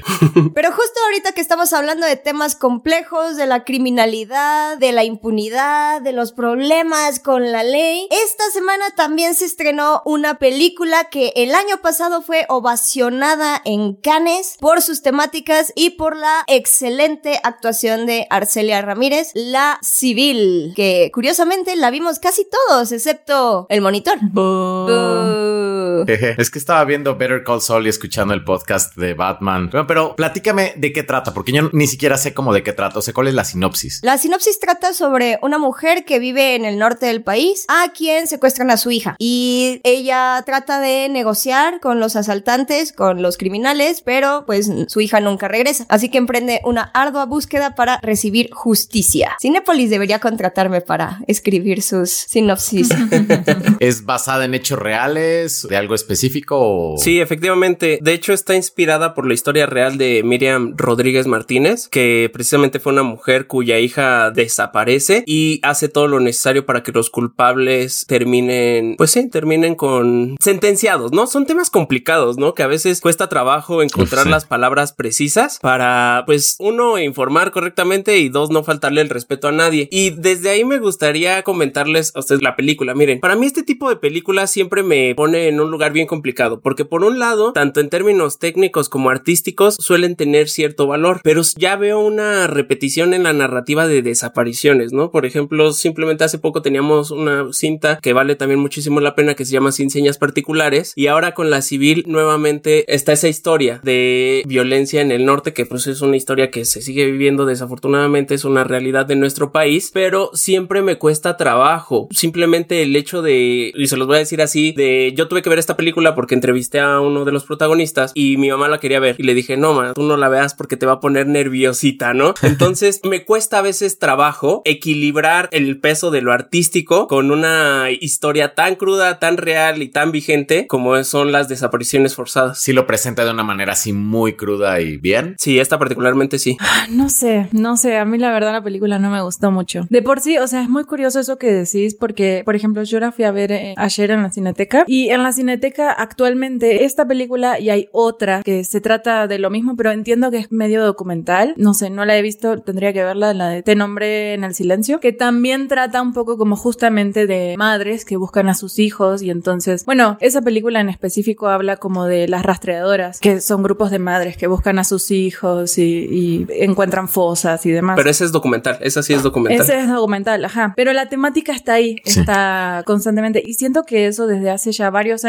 es temática como de cine mexicano. O sea, incluso, sí, ya tiene varios años. O sea, antes de la pandemia y todo, 2017, 2018, con Vuelven y como con todo tiene que ver con el narco, las desapariciones y demás. Entonces no es como algo muy novedoso. No es la primer película de desaparecidos, de narco, de, de violencia en el norte que vemos. Y a mí la verdad, a mí esta se me hizo una película muy floja. O sea, se me hizo una película floja en el sentido de que narrativamente no te cuenta mucho. A mí se me hizo que si sabes un poco de cómo es el trabajo de las madres y de cómo es la historia de una madre que busca a sus hijos y demás, esta película no, no la entiende. O sea, yo siento que, que no muestra una cosa muy real. O sea, no, no sé la madre de un desaparecido, pero siento que realmente es muy vacía. Sentí que era una película muy vacía. Incluso como visualmente está bien, pero tampoco se me hizo la gran maravilla. Y había como muchas cosas muy al aire. O sea, como, no sé, por ejemplo, no, no es como spoiler ni nada, pero voy a denunciar a fulano y de repente, no, sí, claro que sí, señora, lo vamos a arrestar. Y es como, y ahí quedó. Y está raro. O sea, siento que no hubo un mensaje muy firme ni claro. Y simplemente hay cosas que pasan que no, no, no hilan. A, mí no, no me gustó mucho esta película. Siento que es muy vacía. Pues a mí sí me gustó, la verdad, me gustó bastante porque creo que a pesar de que hay algunas películas o hay algunos temas o series que hablan sobre el narco, la verdad es que la forma en la que lo hemos tratado ha ido evolucionando de una manera muy particular porque sí podemos tomarlo primero como desde la ficción, ¿no? Es fácil tomar un tema tan complejo como el crimen organizado, la-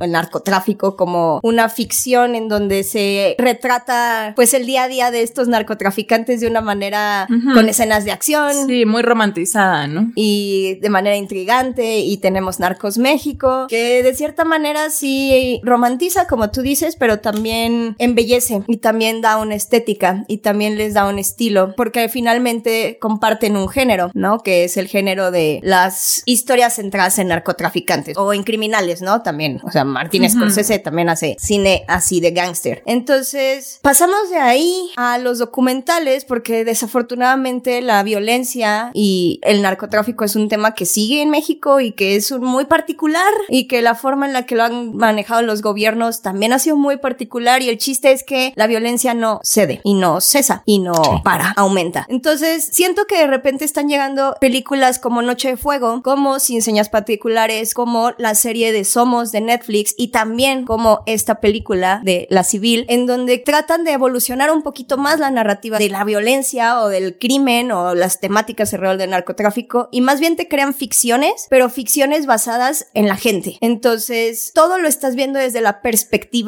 de las personas que son azotadas por esa violencia. Y lo que me gustó a mí en particular de la civil es que toman el caso de Miriam Rodríguez, que es una mujer que se disfrazaba de consejera del INE, que se disfrazaba de encuestadora del INEGI, que se disfrazaba de vendedora de Monais, para entrometerse y para obtener información de los atacantes y de los secuestradores, de los criminales de su hija. Y de esa manera logró detener a muchísimas personas. Ella sola. Pero esta película no refleja Claro, eso. Es que sí hay como... Exacto. Ah, a, a eso voy, no, a eso voy. Pero está tomando eso, pero al final de cuentas lo está ficcionalizando. O sea, esta película no trata de eso, trata de una mujer que más bien está. O sea, de hecho, tuve la oportunidad de entrevistar a la directora, a Teodora Mijay, y ella me dijo que realmente nunca buscó solo contar la historia de Miriam Rodríguez, porque no es solo la historia de Miriam Rodríguez, está inspirada en ella, pero al final también habló con un montón de mujeres y activistas, y más bien quisieron hacer como un retrato de lo que piensan y lo que sienten estas mujeres y qué es lo que las lleva a tomar acciones al respecto, cualesquiera que sean. Entonces, esta es como una ficcionalización de eso. Al final vemos a la protagonista que se llama Cielo, cada vez inmiscuirse más y más en el rollo de dónde está mi hija, al grado en el que llega, y creo que lo que a mí me parece interesante es que retrata muy bien cómo la violencia afecta a las personas, como en el momento en el que llega una tragedia tan grande, es tan fácil caer en el mismo hoyo de violencia, porque es tan grande la violencia en México que es imposible que no la termines ejerciendo tú también. Y hay comentarios sobre cómo vemos a los narcotraficantes basados en estas series o en estas películas que los han ficcionalizado tanto y que resulta que no son así y que resulta que los crímenes no se llevan a cabo en la oscuridad, no son así de grandes, sino que pasan en tienditas, que pasan en la esquina, que esta película en particular me impresionó porque hay un momento donde va como manejando y va como viendo las calles y yo dije, fuck, es que es Fresnillo. O sea, la manera en la que hacen una reconstrucción de cómo es la vida en el pueblo y cómo llegan estas personas, me parece que es muy buena. Hay diálogos buenísimos en donde dicen como, ah, no, pues es que estos güeyes pues emboscaron un camión de brócoli y entonces todas las fonditas están vendiendo brócoli. O sea, no sé, hay como una reconstrucción tan buena y al mismo tiempo un análisis tan chido de la violencia, de los roles de género, de cómo las mujeres, o sea, cómo las mujeres pasa de ser una mujer abnegada a una mujer que le- su esposo le termina haciendo la comida y el desayuno. O sea, yo creo que hay como muchos temas ahí que la ficcionalización o la exageración que puedes ver, porque al final como que también hay ciertos elementos como muy generales de acción, te permiten discutir un montón de cosas y creo que en ese aspecto es muy importante ya abrir esos canales y que se pueda discutir desde esa perspectiva, desde una perspectiva más generalizada o más como alejada, no solo como de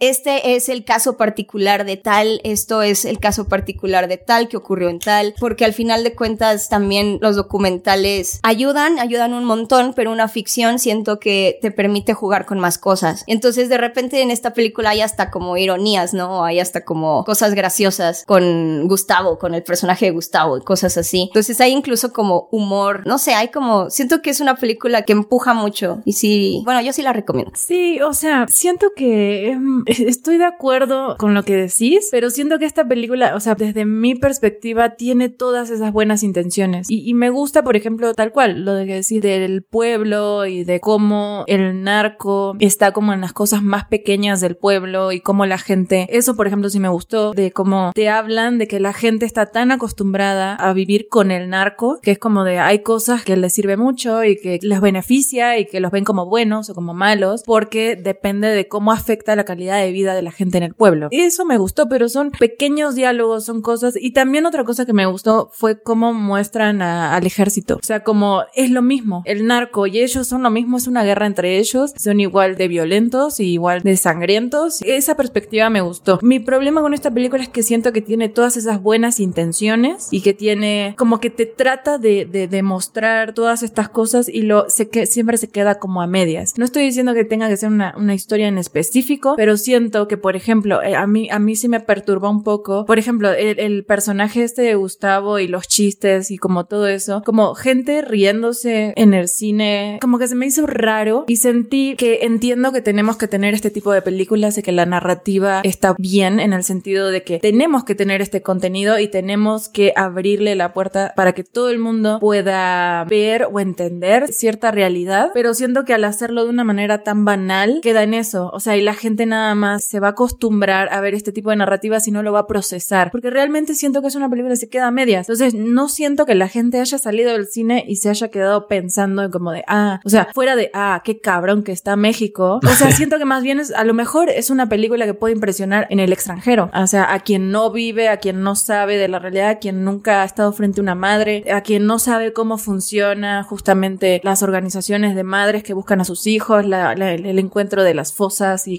todo eso. No sé, o sea, entiendo que esté ahí, entiendo la necesidad de esta película, pero me, me da como un poco de cosa de que quede como en algo muy banal. No, no creo que sea por eso precisamente porque es literal, no trata de eso, no trata precisamente de cómo se hacen asociaciones civiles, sino que trata de la impunidad y trata de más bien la idea de cómo las mujeres, viendo la violencia, viven la violencia y cómo las mujeres en realidad tienen un montón de estructuras que las oprime desde antes, porque o sea, está muy fuerte la, el inicio de la película cuando llega con Gustavo a decirle pues es que está secuestrada y que Gustavo ya tiene, o sea, es su ex esposo, ya tiene otra familia, ya le vale. Y le está diciendo, no, es que se fue con alguien más. Es que se fue de, yo te dije que no la sacaras, yo te dije que no lo hiciera. Y al final, o sea, Gustavo, el hombre de la situación, no puede hacer nada. Y no puede hacer nada porque no era como él se lo esperaba, porque la negociación no era como él la pensaba. Y es más bien la historia de una mujer que se da cuenta como de, ok, estoy sola y voy a hacer esto. Si no es aquí, o sea, no es precisa, digamos, en el sentido de no te está mostrando cómo se crean o cómo se gestan más a organizaciones mucho más grandes, muchísimo más especializadas, pero creo que sí está capturando como esa esencia de cómo viven las mujeres la impunidad y cómo ese sentimiento al final puede terminar siendo que hagas cosas horribles también. O sea, eso me gustó mucho, o sea, a mí me gustó que la película es muy brutal, o sea, es muy violenta también, es muy, la violencia es muy fuerte y es como de, al final, creo que lo interesante es ver cómo una madre, una simple madre, termina entre militares en tiroteos y ejerciendo violencia. O sea, está muy cañón la película porque también es de no hay forma de escapar de ahí, no hay forma de escapar de la violencia, no hay forma de, de nada. O sea, pero lo que sí creo y que tienes mucha razón es que ella realmente, ok, sí, está muy padre y se puede discutir un montón de cosas y cómo impacta y tal, pero de todas maneras es como mujeres sufriendo el azote de el narco, como en Noche de Fuego o como sin señas particulares y como no hay solución y no hay como, o sea, no hay, no hay nada y seguimos teniendo las mismas desapariciones y los asesinatos y los feminicidios siguen aumentando. O sea, y seguimos con casos súper indignantes como el de Devani o el de, creo que ahorita, ¿no? Se acaba de, acaban de matar hoy a una activista en Veracruz. O sea, ante esta situación, sí siento de repente como que lo que a mí me causa conflicto de estas películas es, ok,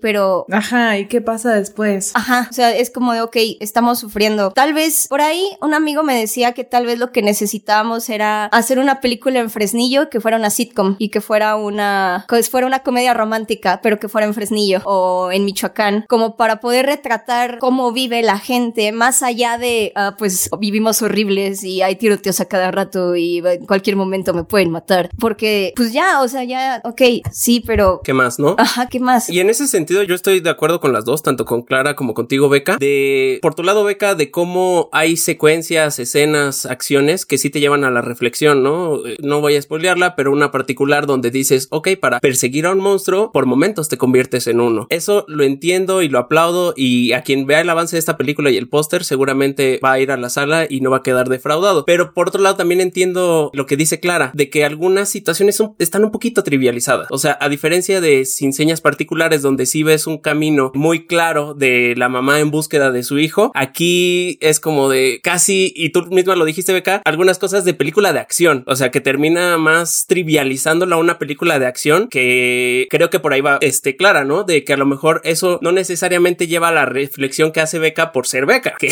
todas las reflexiones de todo, ¿no? que se quedan más con este tiroteo que a la reflexión que nos puede llevar Noche de Fuego o Tempestad. Creo que en ese sentido estoy de acuerdo con ambas. Pues es que también, o sea, como que hay como distintos caminos para llegar a un mismo punto. O sea, alguna persona le puede como impactar mucho, no sé, por ejemplo, un tipo de documental como Las tres muertes de Maricel Escobedo, que, y le queda muy claro el punto, pero hay otras personas que a lo mejor dicen, no, pues sabes qué, o sea, sí sé que vivo aquí, sí sé a grandes rasgos qué es lo que está sucediendo en mi país, pero no quiero, o sea, yo quiero ver una película como de acción. A lo mejor se me antoja ver un sitcom de Fresnillo, ¿no? Y a lo mejor, o sea, justamente estás como captando la atención y creando como cierta conciencia de la situación a través de un tipo de mensaje completamente diferente. O sea, es como, no sé, como cuando haces como crítica social a partir de la comedia, no sé, como tipo Borat. Pues sí, o sea, si hay documentales acerca de la misoginia y si hay documentales acerca de varios de estos puntos, pero habrá quien le quede más claro Borat, ¿no? Entonces creo que, o sea, creo que todos estos productos culturales son también necesarios para que más personas les quede como clara la, la situación y no todas se avientan como un documental así, pues como el que decía de las tres muertes de Maricel Escobedo, ¿no? Sí, tienes razón. Sí,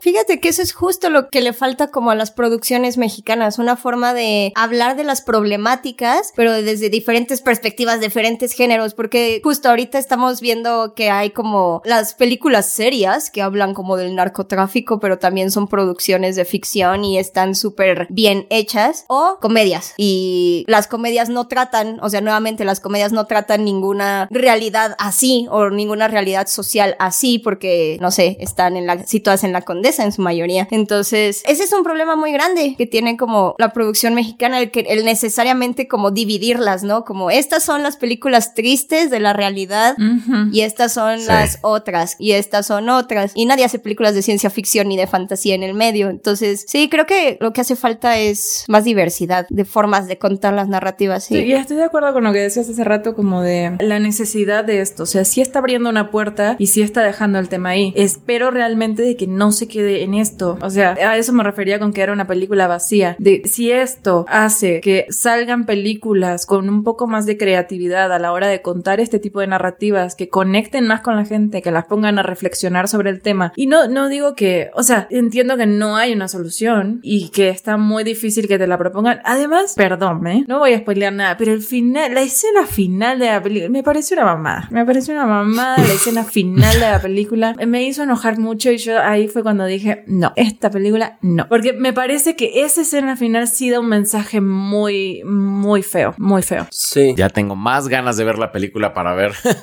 cómo por qué lado me inclino. Sí, y sí, me gustaría que la veas, Go. Pero yo creo que lo más importante es esto que estamos haciendo ahorita. O sea, que al final son productos que llevan a la reflexión, al diálogo, a veces hasta descubrir una realidad ajena a la tuya, ¿no? Porque curiosamente estoy convencido de que todos juzgamos la realidad desde nuestra propia realidad. Y yo sí me he topado con gente que ve sin señas particulares por primera vez, Noche de Fuego, Tempestad, y que dice, wow, o sea, yo era ajeno a eso, ¿no? Yo vivía muy en mi burbuja aun cuando estoy aquí en México y es siempre bueno saberlo, ¿no? Conocer otras realidades. Pero lo que sí destacaría definitivamente es las actuaciones. Ah, sí. De Arcelia Ramírez, que ya es una actriz consolidada y particularmente debo de admitir que me sorprendió la de Juan Daniel García Treviño, que es el protagonista también de Ya no estoy aquí. Y yo creo que con esta segunda, es su segunda película, me sorprendió mucho y con esto ya demuestra que, o busca demostrar que llegó para quedarse. Si bien fue un actor como de casualidad casi, porque de pronto él estaba en la música, lo ven los productores, directores de Ya no estoy aquí, le dicen, ¿quieres hacer una película? Tú eres el indicado, pero ya con esto ya pues se va consolidando un poquito como actor y, y reafirma que llegó para quedarse. Eso sí lo destacaría. Sí, eso sí, estoy de acuerdo. Las actuaciones son muy buenas.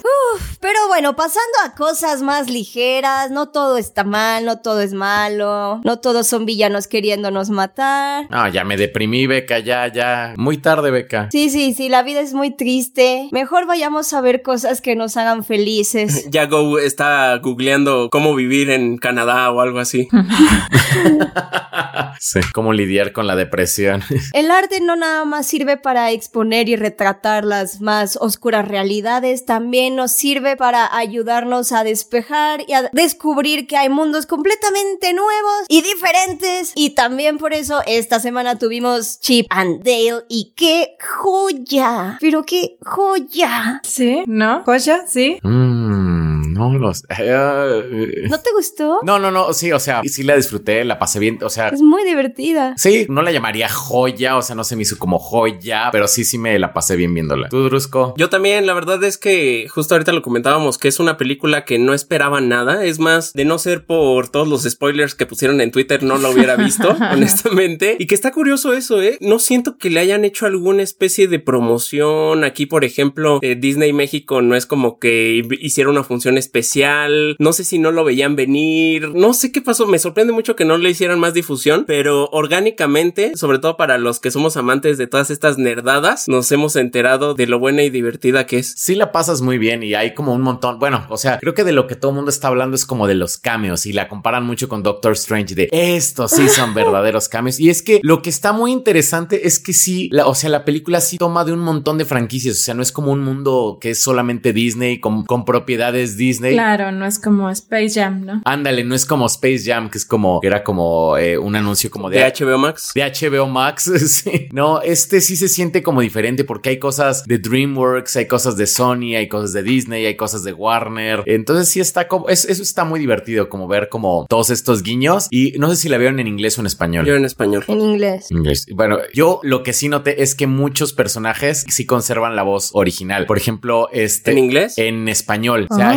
He-Man. Ah, sí, sí, sí, sí. He-Man es, es, es la voz de Rubén Moya. Sí, sí, sí. Sí, justo por eso la vi en español, porque dije, a ver si coinciden algunas voces. Este sale también este Arturo Mercado en la voz por ahí sale un cambio de Rico MacPato, este otro cambio por ahí al final en una escena post créditos. Entonces, eso está chido, eso me gustó mucho. Y como sí soy como también como bien ñoño de a ver quién hace esta voz, quién hace esta voz. Y vi que el que hace la voz de Monterrey Jack en esta nueva que dije es que me suena diferente. O sea, es el hijo del que le hacía la voz original en la caricatura de los noventas. O sea, sí, este, pues también está chido que hayan agarrado al hijo, ¿no? Ya si el papá está, no sé si ya murió o está retirado o qué onda, pero el chiste es que el hijo es el que hace la voz de Monterrey Jack. Oh, qué bonito. Y la premisa, ¿cómo la vieron de Chip y Dale como regresando después de 30 años? O sea, pero ¿cuál es la historia de la película? Que no, no la vi. Ahí te va. Se supone que en la película, el universo, o sea, en, en este universo, la serie de los rescatadores era como una serie pues, de ese universo, o sea, con actores de, de verdad y todo que, sea, en este mundo como que hay caricaturas, hay humanos, es como más o menos como el mundo de Roger Rabbit, en el cual pues no es nada raro, ¿no? Es como pues en las escuelas ves a caricaturas, ves humanos, ves a personas muy grandes, ves a personas como muy chiquitas. Entonces, así es. Entonces, se supone que Los Rescatadores fue un gran éxito en la televisión y los, los actores principales eran Chip y Dale, que eran grandes amigos, pero después, pues ahí tuvieron como algunas peleas, cancelaron el programa y entonces esto es como 30 años después, como qué es lo que han hecho de sus vidas. Me recuerdo un poco como a la película de los Muppets, ¿te acuerdas la 1? Como una onda así, entonces como qué es lo que ha hecho Chip en su vida, qué es lo que ha hecho Dale en su vida y pues bueno, cómo tienen que reencontrarse para ayudar a un amigo viejito. Ah. Y este, pues de eso va como la película. Está sencilla, pero sí está, está divertida, sí. A mí sí me gustó mucho cómo ma- manejaron la historia de detectives, porque sí hacen como una historia de detectives bonita, está padre. Ay, sí, sí, está bien básica. Ah, está padre. para que veas.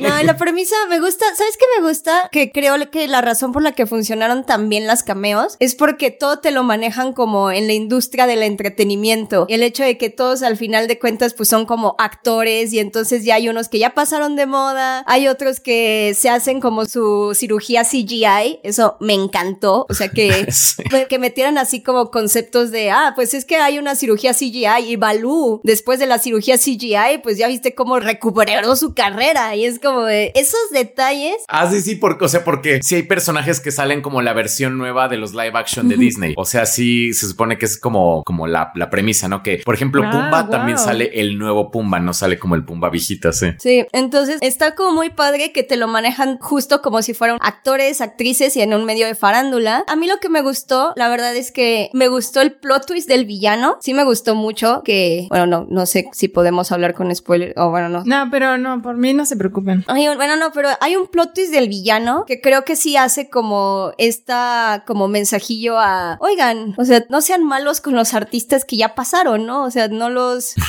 tranquilos, o sea, pueden hacerlo, todavía hay chance para que trabajen o algo. Entonces eso está como, creo que sí lo hicieron bonito y aparte con Chip and Dale, que como que sí les quedó muy bien la onda, como uno que sí logró superar ese trauma de no ser una superestrella Mm. y el otro no. O sea, estuvo como, o sea, hay como unas cosas padres. Sí, y además que pueden tener lecturas mucho más profundas, curiosamente, ¿no?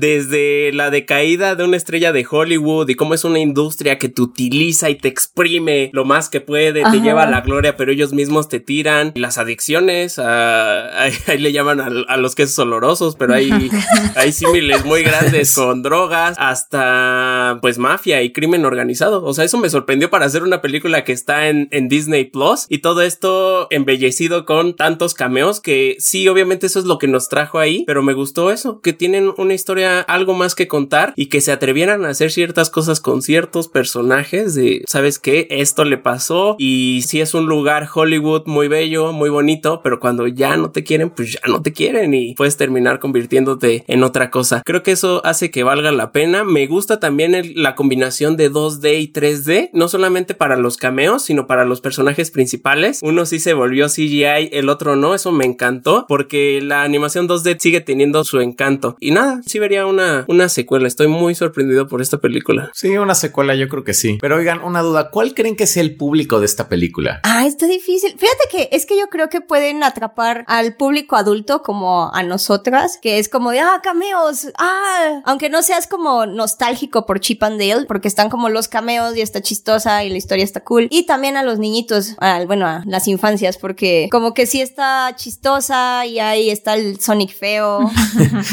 el Sonic feo creo que fue de las cosas que más me hizo reír. Hay un gag como recurrente con el Sonic feo de que cuando alguien lo conoce sucede algo. Eso me hizo reír muchísimo. Porque aparte, o sea, la personalidad del Sonic feo, ahí estaba viendo una entrevista del director y estaban diciendo cómo lograron que el Sonic se llevara a cabo. Y entonces que sí tuvieron que decir que no lo iban a tratar así como así, que no iba a ser nada más un chiste de, ah, jojo, iba a estar muy feo y ya, o sea, sino que sí iba a tener un personaje importante, que sí iba a tener peso. Y la verdad, al final sí resultó también muy chistoso. Sí, una sorpresa el Sonic feo. fue una sorpresa el Sonic feo. Me imagino que toda la gente que lo diseñó fue como, por fin, por fin pudimos verlo en algo. Su momento de brillar. Es que sí es la redención de Sonic feo, la neta. Eso estuvo muy bueno, pero justamente les pregunto lo del público porque, por ejemplo, yo la vi con mi hijo y, o sea, yo no vi como que le haya encantado. Es como, ah, pues eh, está bien, ¿no? Es como, o sea, porque sí, o sea, pues por ejemplo, él nunca vio como, o sea, a lo mejor vio Chip y Dale, pero a lo mejor esos cortos de Disney así en los que salen como con Donald y todo, pues sí, o sea, como, como que realmente no le interesan como esos personajes. Entonces, pues, pues sí, está como graciosa, pero también si la piensas como para un público como más adulto, se me hace que muchas como de estas como lecturas sí se quedan como muy como para niños, o sea, como que siento que es como, o sea, por ejemplo, estas interacciones que tienen con el personaje humano, con la policía, sí es como de película directo a casa, eh, de, o sea, como película noventera que solamente salió en la televisión, es como medio sosa, media boba, es como, oh, sí, es que yo era muy fan de los rescatadores. Y... Sí, exacto, exacto, es lo que estaba pensando justo en ese diálogo.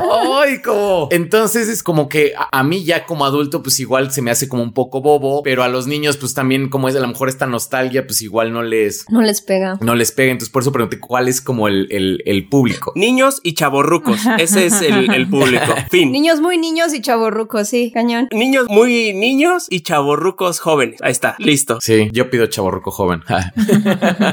o sea, por ejemplo, Lego Movie, que también tenía como varios como cameos y todo eso, como que sí se me hizo que tenía como mejor como una lectura como más profunda. La de Lego Movie está como que la noté como más básica, que no está mal, pues. Como que básica, hay, hay drogas, go. ¿De qué me estás hablando? Sí, aparte son temáticas muy diferentes, porque la otra es de crecer y tal y dejar. Sí, sí, sí, o sea, pero no me voy como en la temática, sino en qué tan profundas son como las reflexiones. O sea, esta sí la siento como más para niños, pues. Ah, ok. O sea, la otra como que siento que los niños le encuentran algo y los adultos le podemos encontrar como otra cosa. Esta siento que no tanto. O sea, porque por ejemplo, lo de las drogas como analogía, o sea, como por ejemplo lo del queso oloroso, desde un show más que se ponen como borrachos con alitas picantes. O sea, ya hemos visto este gag de son drogas, pero no son drogas. Entonces no es, no es, como tampoco. creo que el villano sí es muy diferente. Y también como que la premisa, o sea, el bootleg, el que quedan como relegados. Ese estuvo buenísimo. Creo que es algo que lo vi en la casa de los dibujos.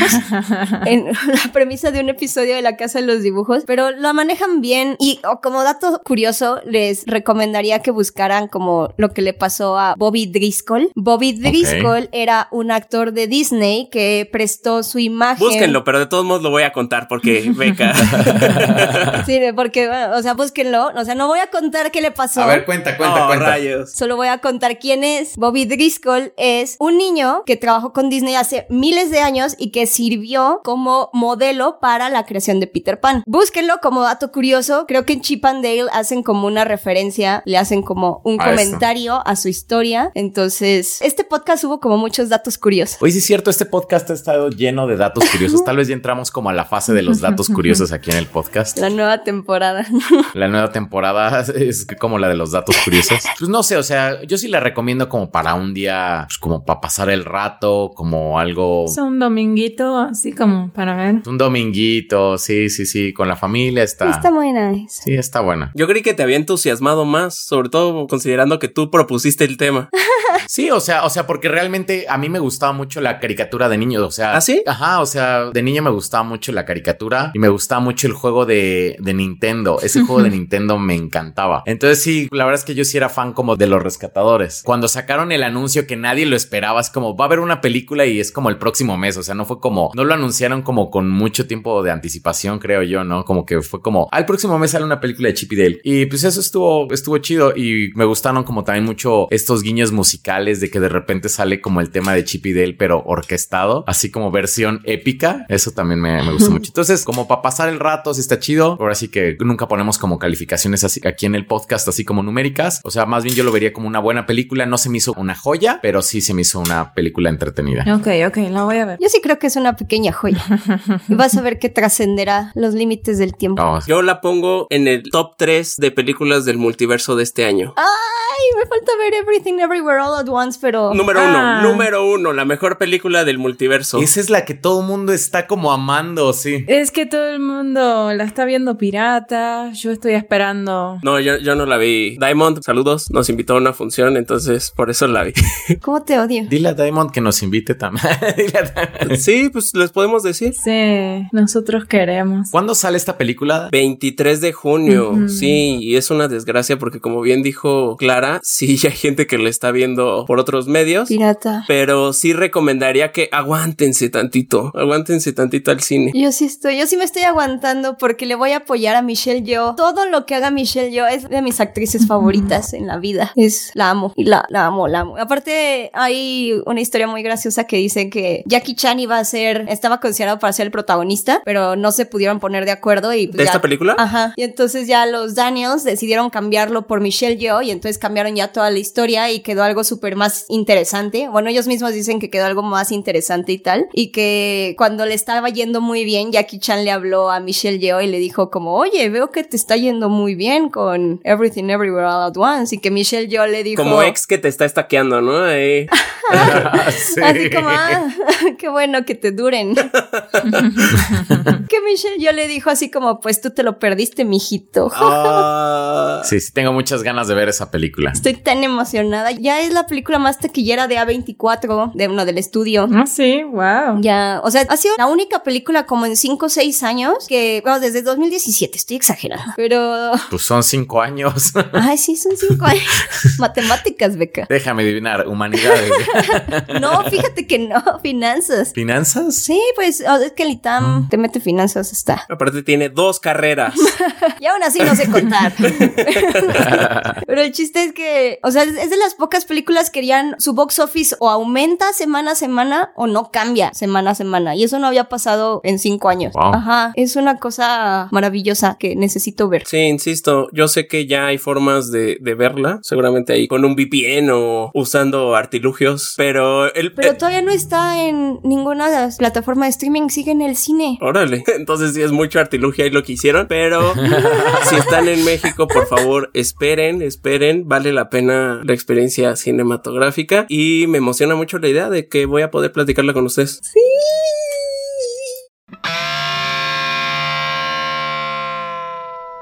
Pero bueno, esos fueron los temas del día de hoy. Esperemos que les haya gustado porque hablamos de muchísimas cosas. Regularmente solamente hacemos como... Sí, estuvo cargadito. Sí, o sea, hacemos reseña como de dos cosas, tal vez tres si estamos osados, pero hoy sí nos atrevimos. Sí, había que poner a prueba. Pero lo ameritaba porque pues ya tenemos un nuevo miembro, nuevo formato, nuevo experimento, nos estamos cortando el pelo con el señor... Ah, ah, digo lo mío. Sí, dilo tuyo. yo soy Drusco. Soy como el niño yo no fui. Dilo tuyo, haz lo tuyo. Y pues bueno, ya vamos a estar cada 15 días platicando. Entonces, este, la próxima semana de qué vamos a hablar. ¿Sabemos de qué vamos a hablar en 15 días? En 15 días. Nunca sabemos, pero ya lo estaremos. Nunca sabemos. Nunca sabemos, ya saben, pero seguramente será algo muy interesante. Si tienen peticiones, pues vayan mandándonoslas en Instagram, en alguna por ahí, por lo que quieran que platiquemos. Y, y en los comentarios los leemos todos, así que comenten qué les pareció. Así es. Ah, Jurassic World. Ah, Jurassic World. Neta, de menos Jurassic World. Ah, Jurassic World, sí es cierto. De menos Jurassic World. Ya no me acuerdo de las otras. Bueno. Stranger Things. Ah, no, Stranger Things es hasta finales. Mm, el- ya esta semana estrena Stranger Things. No, también esta semana, también Stranger Things se va a estrenar. Tucu, tucu, tucu, ¿Siguen. Stranger Things ustedes? Sí. Eh, sí, pero es lo mismo con Jurassic World. O sea, ya no me acuerdo de qué sucedió. O sea, como que pasó tanto tiempo. O sea, solo me acuerdo que el sheriff está como salió una escena post créditos en como en Siberia o una onda así y que se mudaron, ¿no? Se mudó Eleven. No sé, la verdad veo un recap y chécate el primer episodio de la nueva temporada. Un te lo resumo. Ajá, y estuvo bueno, ¿eh? Ese primer, sobre todo el final sí me dejó muy enganchado, la neta. Sí, la neta es que sí. Oh, tengo muchas ganas de verla también. Sí. La producción aumentó un montón, pero un montón aumentó la producción. O sea, son como películas básicamente, ¿no? O sea, como Cañón. De hecho, el nuevo formato está muy interesante porque literal no la dividieron de una manera convencional. No es como que vaya a ser primero la, vamos a lanzar la primera mitad y luego la segunda, sino que son primero los siete episodios de la temporada. Son los que van a salir el próximo viernes y ya después los dos últimos, el 8 y el 9. Entonces está como muy curioso porque ya también nos dijeron que los últimos dos van a tener duraciones de más de dos horas de película. Ah, wow. ala. Yo la verdad ya la había dejado en la tercera y como que sí me puse al día por este evento al que invitaron, pero este capítulo sí me gustó. O sea, y, y hay un Sí. nuevo personaje que me enganchó mucho. Ah, wow. Pero ya le estaremos platicando. Voy a ver un resumen de las primeras Sí. tres temporadas para recordar y ya, ya me voy al que sigue. Sí, hazlo. Sí lo vale. Pues bueno, entonces nos vemos dentro de 15 días. Chao. Bye. Bye.